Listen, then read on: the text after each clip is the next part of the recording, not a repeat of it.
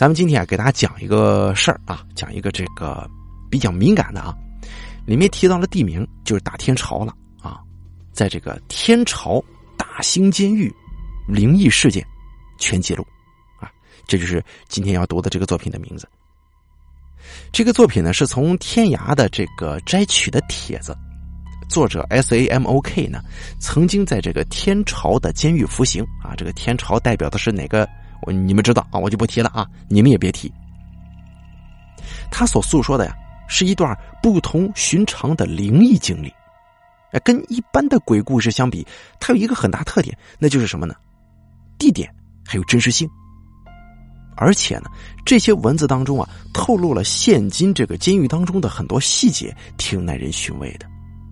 我相信这故事除了恐怖之外，可能还会有一些其他的东西打动你。大凯呢做过很多关于这个啊灵异的这种各种各样的节目，各种各样的桥段，但是咱们极少，甚至说没有涉及关于监狱这么一个地方的这种灵异事件，对吧？极少涉及，或者说干脆没有，反正我印象不深了啊。咱们来讲一讲这个事儿到底怎么了。首先，咱们先讲第一段。一九九四年至一九九八年，我也就是笔者。在这个天朝啊，天朝市监狱服刑。在这个天朝市监狱呢，位于这个天朝大兴，俗称南大楼。因为监舍啊是解放前的一个兵营，整个大兴呢只有这一栋三层的楼房，所以叫南大楼。我们呢都叫它三角楼。这地方是 L 型的，中间是大门，两边分别叫东筒、西筒。我呢就住在东筒二层的一间监室里头。这监室里大约二十平米，住十二个人，六张上下铺。我在房间一角的上铺，这三层整层是被封住的，贴着封条。具体什么时候封的不清楚，为什么封的也不清楚。因为当时这个监舍比较紧张，我总觉得吧，不应该放着那一层不用啊，挺蹊跷的。我刚刚住到这里头的时候啊，就听同事啊，这个不是工作那个同事，是舍友室友的事啊，就听这个同事。就说这个三层闹鬼，这具体怎么闹鬼呢？就是三层啊有动静这动静很清晰。然后我试图用各种科学的方法来解释这个事儿，比方说结构位移啊、共振呐、老鼠啊，还有钢筋疲劳啊等等等等。而这些室友们听了之后只是笑笑，说：“等等你就明白了。”有一天晚上已经上床了，这楼上就开始有动静，非常的清晰，那是人。在走动的声音，那声音呢不紧不慢，像是在踱步，还时不时的有敲击铁栏杆的声音。不知道大家有没有拿过一支小棒划过长长的铁栏杆的那种经历啊？就是那种叮叮叮叮叮的声音，啊，无法用任何方式来解释。后来那那动静啊，就在房间的一角，这转起圈来了。我们屋里的其他室友可能是已经习惯了，只是静静的听着动静。而就在这个时候，我说了一句话：“如如果你能听到我的话，你你就过来。”结果那脚步声就慢慢的走到了我这边，然后是一声叹息，再然后就什么都没了。上述我所说的完全是真事儿。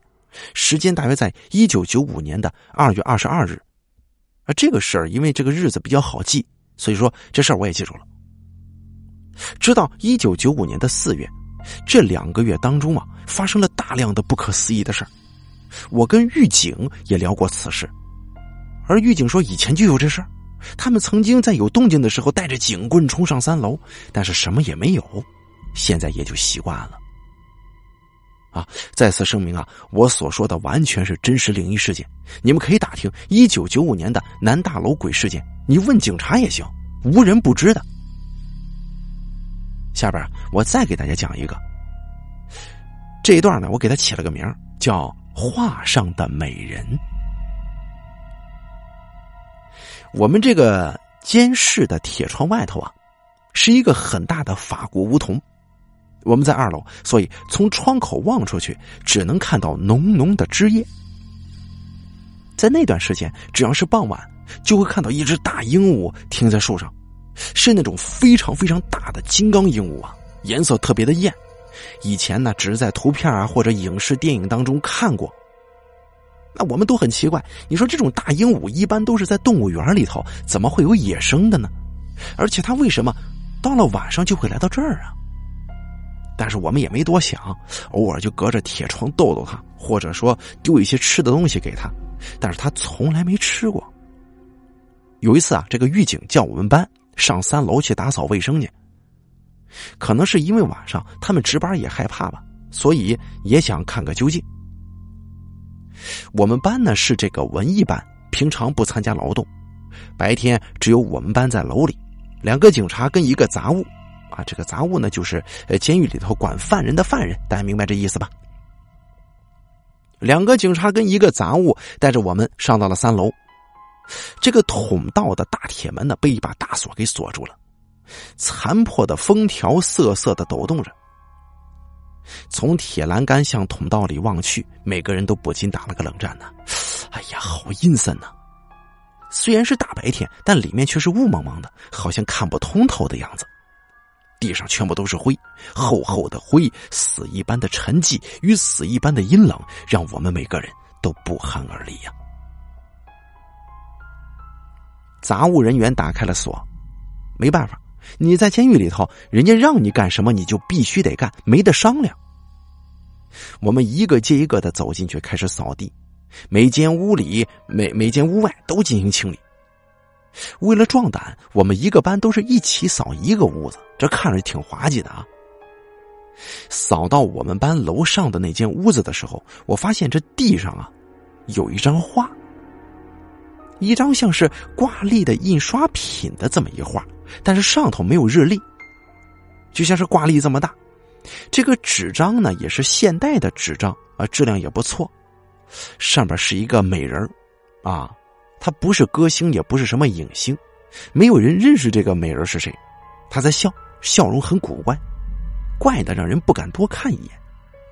但是最最奇怪的是，这个美人的肩上有一只大鹦鹉，就跟我们窗外见过的那个大鹦鹉是一模一样啊！一看这个，几乎同时我们都怪叫着跑出来了。我的手里还抓着那张画呢，我哆哆嗦嗦的把那张画递给带队的警察。他只看了一眼，就连声说：“哎呀，你怎么拿出来了？烧了，烧了！”画被烧掉了。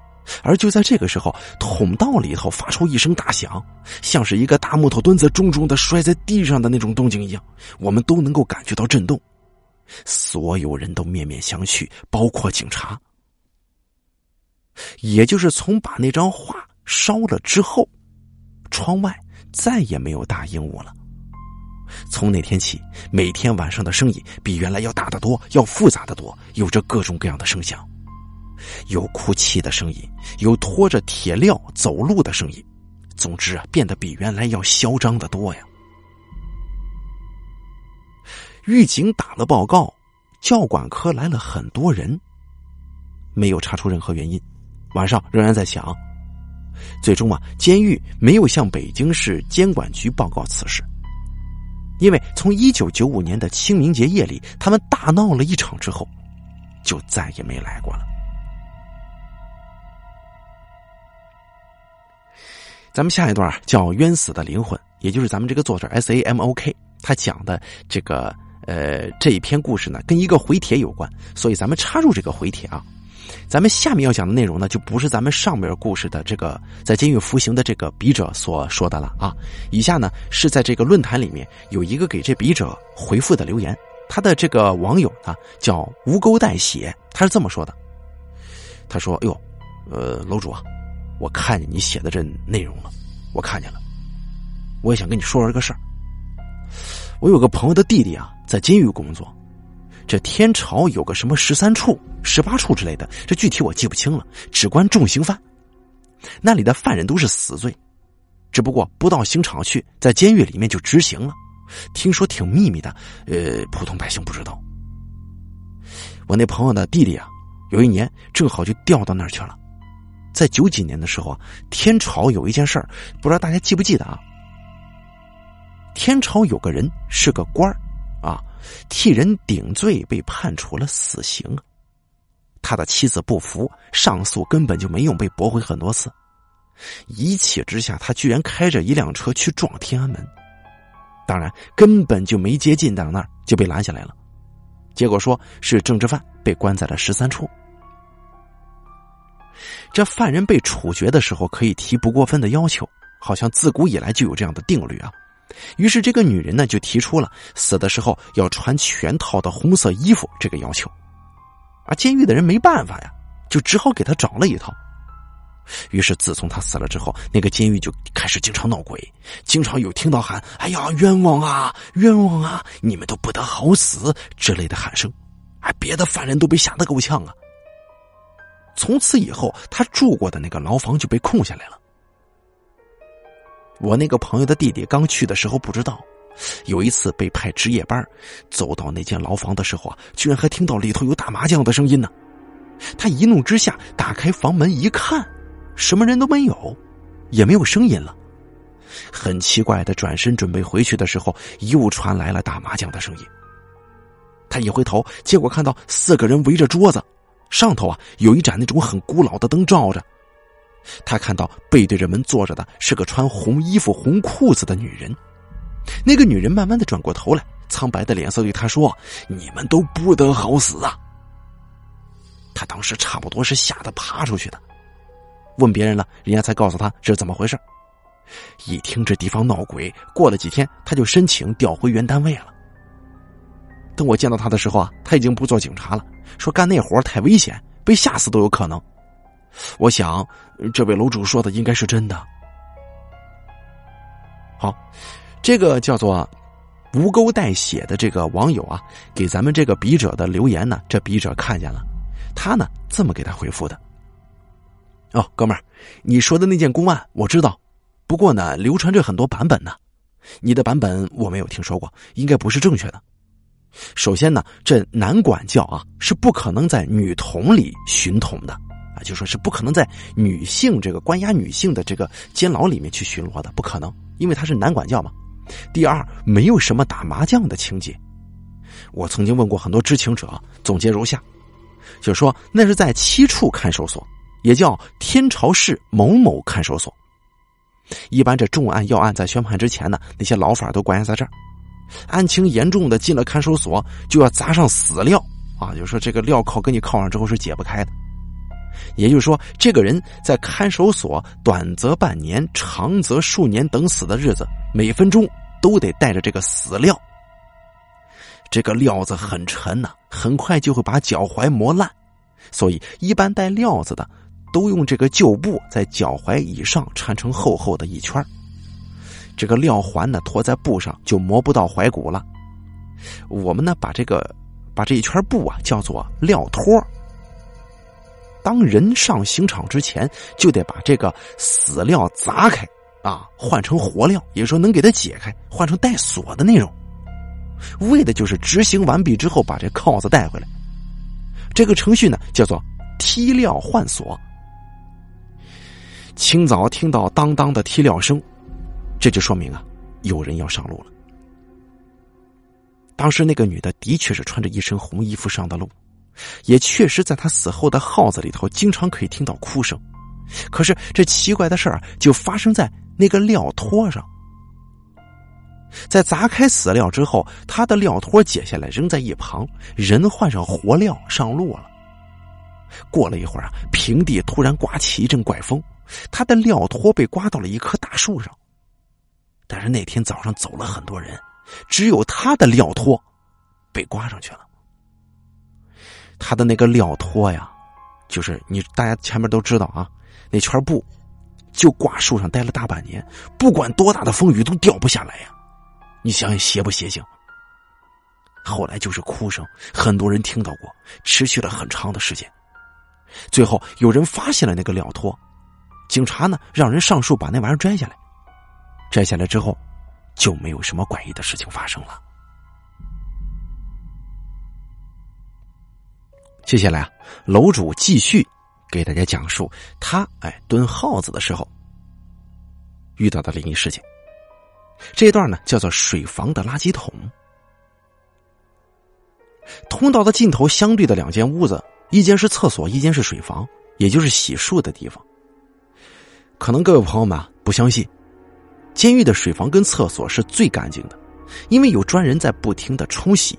如果洗不干净，那那个人可就惨了。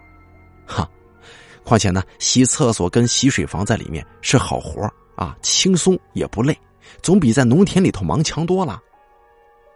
在水房的一角呢，有一个大垃圾桶，是用这个大号的汽油桶改成的，就是把这汽油桶呢截掉一小半，再焊上两个铁把手，这就成垃圾桶了。主要用来盛这个呃剩饭菜跟生活垃圾，一般呢两天就能满。装满的垃圾桶很沉，得有三百来斤。两个人呢用铁杠子才能把这个垃圾桶抬到垃圾场。在一九四五年的四月五号清明那天呢，气氛很紧张，因为有一个犯人犯了错误，在这个队长办公室被队长修理呢。我们那个时候的中队长是监狱里头最狠的一个，外号大胡子。当时整个筒子道里头都在听那个犯人的惨叫声啊，每个人都吓得是战战兢兢，生怕出点什么事儿，也被顺便修理一顿。不知不觉的时间已经到了晚上，突然楼上又响了起来，这声音呢出奇的大，就是那种人来人往，还有移动家具的声音，不时的还有类似板凳被碰倒的声音，啊，我们当时已经见怪不怪了。慢慢的入了夜，都睡去了。通道里很安静，只有一个杂物在通道口值班。啊，这个杂物呢，现在在这个天朝的百脑汇工作。还有就是被罚站的那个呃犯了错误的犯人。这个犯人罚站啊，叫做站通道，是冲墙啊，面脸冲墙，鼻子、膝盖、脚尖三点触墙，哎，就这么站着啊，这是一种惩罚。到了十二点钟，被罚站的就可以回去睡觉。就在杂物刚刚站起来准备给他开门的时候，就听到通道的另一头的水房里传出咣啷一声巨响。哎呦，所有人都惊醒了，队长也跑了出来，开了通道的大铁门。队长让杂物开了所有的门，并且把各班的班长叫出来。队长在前，一大帮人在后头紧紧的跟着进了水房。一进去。大家都惊呆了。原来，水房角落里的那个大垃圾桶被挪到了水房的正中啊！你想想，这垃圾桶三四百斤这么沉，位移了有四米多，地上有一条明显拖动的痕迹。那是一只装满了垃圾的垃圾桶，一个人是根本移不动的，也不可能是犯人移动的，因为睡觉之后这监舍都是上锁的。你想方便的时候要敲门，让杂物开门才可以出来。当时所有的门都锁着，啊，那天是清明，一九九五年清明。后来整个楼的这个常住犯被分别调到的别的建设楼了，只在一楼保留了保外就医被收回的犯人和生病的犯人。当天值班的小队长姓杨，是这个天朝的宣武区人，天朝市。监狱十中队队长，一周之后，他被调走了。还有一个，这个呢是听来的。据说呢，这个事儿发生在女监狱，地址在小营那边的少年犯管教所，现在搬走了。原来的女子监狱一部分在这个延庆监狱，一部分在少管所。有这么一个女犯人，她跟老公啊一起犯了杀人罪，老公被判死刑，女的无期。在少管所女监服刑，后来这个女犯呢精神有些不太正常，经常说她老公在半夜来找她，神神叨叨的。后来呢就被转到了延庆监狱，她原来睡的床啊分配给了另一个女犯人。有一天夜里，睡在她床上的这个新女犯啊，突然觉得就很冷，哎呦，怎么这么冷呢？以为是发烧了，就起来就医，但是刚出这个宿舍门就不冷了。啊，弄得队长挺烦的。你这一会儿冷一会儿不冷的，你干啥呀？还警告他，你别给我耍花样，别捣乱啊！可是呢，当他一躺到床上，又觉得非常冷。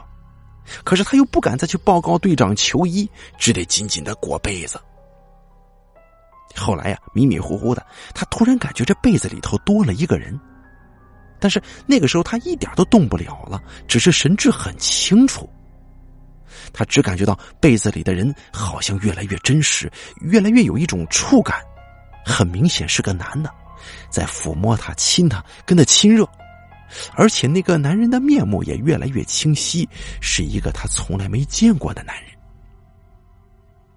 那个女犯吓得半死，也叫不出来。也不知过了多久，那个男人走了，是慢慢的变得虚了，好像是一点一点的化成了雾气状，然后消失。这个女犯后来把这事告诉别人，别人都以为她是在做春梦，还嘲笑她呢。再后来啊，也有别人睡在那张床上，只要睡那张床的人，晚上都会遇到这个男人来亲热。直到他们互相描述那个男人模样的时候，才发现他们遇到的男人是一个人呢。最后呢，他们给转到这个沿奸的女犯，就是一开始啊，就她跟她老公联手杀人的那个女犯写信，把那个女犯的老公照片寄过来，这么一看，可不就是他吗？这是个真事儿啊。下面呢，我再讲一个，这事儿是发生在我身上的。我原本不想说，但是没想到我说的这些事儿有那么多的这个网友留言说喜欢，所以啊，我把这个故事跟大家说一说。上面我曾经说过了，我在判决期间呢，羁押在朝阳分局看守所西一上七号，我在那里边待了九个月。这看守所的日子是非常无聊的，整天无所事事，所以大家呢都想方设法的找一些事情做，来打发漫长的时间。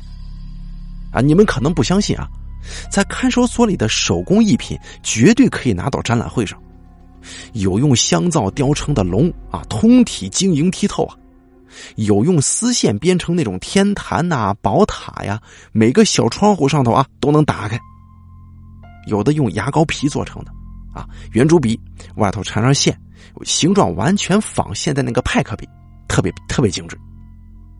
在那里的人呢，人们的创造力能够得到最大的发挥，啊，不瞒大家说啊，那个时候我至少给我的管教做了七八个这个 BB 机的手机套啊，都是我做的，是用最细的丝线，是从这个针织衣服上拆下来编成的啊，是完整的万宝路烟盒的图案，包括每一个字母，我都是一比一给它复刻，上面那个狮子图案都是完全一样，我又就用这个针织衣服上拆下来的线给它缝出来了。你看看我厉害吧？啊！言归正传啊，有一次这个号里来了个重犯，暂时关押在我们这号子里。几天之后发往七处。他这个人呢，因为杀了强奸他老婆的上司，那我跟他很聊得来，在号里很照顾他，因为他这个这个犯事是事出有因。我那个时候是号长，在快走的时候呢，我给他做了一个项链坠。啊，用五分的这个硬币磨的，先在水泥上磨掉图案，再用棉布细细打磨，最后用丝袜和牙膏抛光，哎，这抛的跟镜子似的。然后呢，用这个领钩掰直磨成的针，在上面一点一点的刺，刺出的点啊，组成的字或者图案，就是那种磨砂的感觉，哎，非常漂亮，很精致啊。上面我给它刺了一个缘分的缘字。啊，这就是为了纪念我们短短的缘分了。这背面呢，我刺了两行字，叫“谁无虎落平阳日，待我风云再起时”。我送他这个，为的是希望能保他一条命，不要被判死刑，因为他的老婆被他上司强奸，他把那个上司给剁了，这事儿事出有因呢。他脖子上戴着我送给他的那小坠子，就走了。过了将近两个月，有一天晚上，我挂在墙上的一个小葫芦是用线编的，突然无缘无故的就掉下来了。这屋子里没有风，绳子也没断，这小葫芦就掉在了我的腿上。当时我是盘腿坐着的，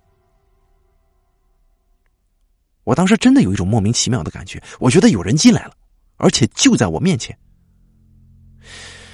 我看了看牢房里的大家，都没什么反应。但是我就实实在在的感觉到我面前有东西，我就越来越害怕，我就拼命的跟别人说话，但是这恐惧感却越来越重啊！我觉得这样不行啊！我决定做点事儿，我就起身做项坠，而这次做的这项坠呢，不是用硬币磨的，是把白色跟绿色的这个牙刷，呃，把这个把啊砸成小碎块，白少绿多，放到这个啤酒瓶盖里，然后用手指做成长长的纸捻子，放到这个瓶盖底下烘烤，直到把这个塑料牙刷把完全融化，再抛光，哎，就跟翡翠一样啊，就这么研究出来的。做这样一个需要大约十米长的这个纸捻。在我开始点燃纸捻的时候，我突然发现了一件让我大吃一惊的事当时这个纸捻子就是把纸搓成一棍儿，在燃烧的时候，这个纸不会被烧短，这火焰呈蓝色，根本不像是以前那种红黄色，像是这种清洁燃料的那种蓝色，就好像现在这煤气似的。很快，这盖里的塑料化了。可是我手里的纸捻只烧了短短十公分，这号子里的人都大呼神奇呀。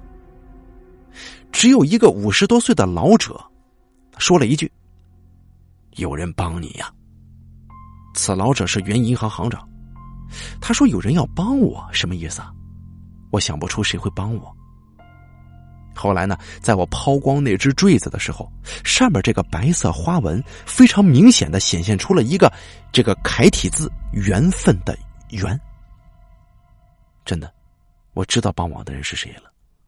希望我的那个朋友可以在我的这个世界听到我的问候吧。愿你一路走好。看到最后，他真的没能活下来。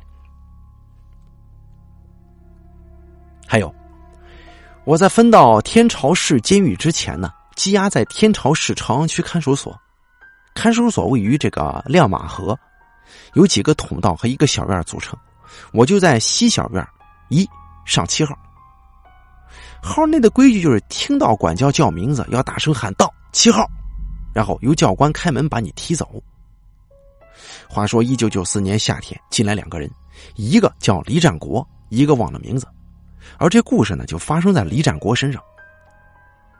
这个李占国是河南人，他是因为倒卖伪钞，就是假钱进来的。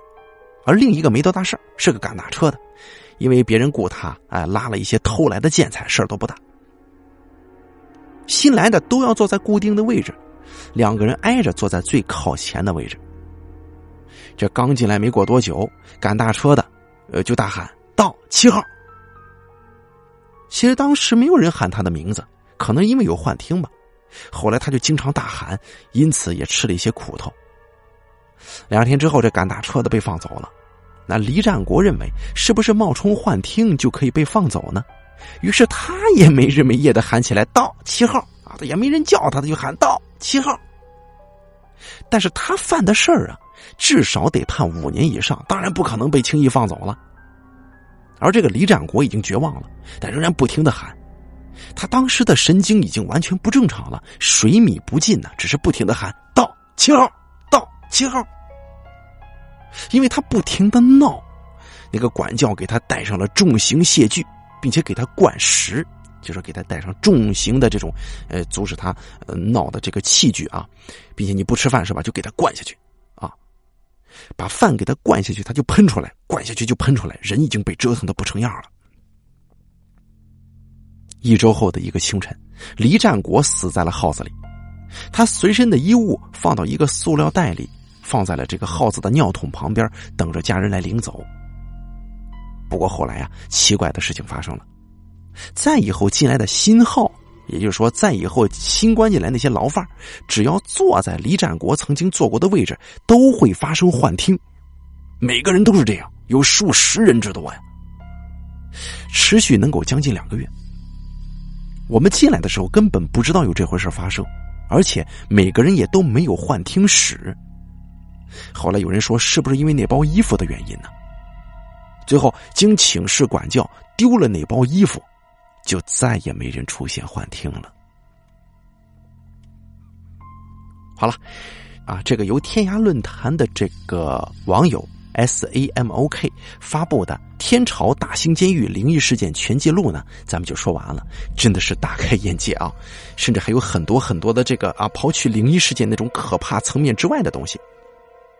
你比方说在那里面的人啊，真是穷极无聊。你看他们真的是用肥皂吊那龙，是晶莹剔透，对吧？大概对这种呃美工是比较感兴趣的啊。甚至用那个铁丝、细铁丝弄的那个天坛啊，编的那玩意儿，那小窗户都能打开。你看精致不精致啊？还有就是最绝的就是咱们这个啊，这个楼主他竟然用这个呃牙膏的，用这个牙刷的这个把啊，那个塑料把把它砸碎啊。然后放在这个啤酒瓶里边，啤酒瓶盖啊，放里头，底下点火，把那个塑料嘛一烤就化，化了之后，它们融合在一起，就会形成那种翡翠的那种，哈，那种质感，那种感觉啊，真的是大开眼界啊！真的是，大开以前一直认为，我认为像这种啊，这种部门应该不会有什么灵异故事，看来真的是咱啊，这个见识太少了呀。真好啊，写的这个文章是真好，但是大家一定要区分啊。可能今天我在读书的时候，直播间还有人问，就是大概这这是他到底是这个管教是警察还是服刑的？他是个牢犯啊。上来这个笔者就说了，他说我曾经在一九九四年到一九九八年，哎啊，我在天朝市这个监狱服刑。哎，对他他是个牢犯啊，大家不要误会啊。行，再次感谢这个作者 S A M O K，谢谢你啊。再次感谢大家的收听。本篇故事由大凯为您播讲，咱们下个故事再见。本期故事演播完毕，想要了解大凯更多的精彩内容，敬请关注微信公众账号“大凯说”。感谢您的收听。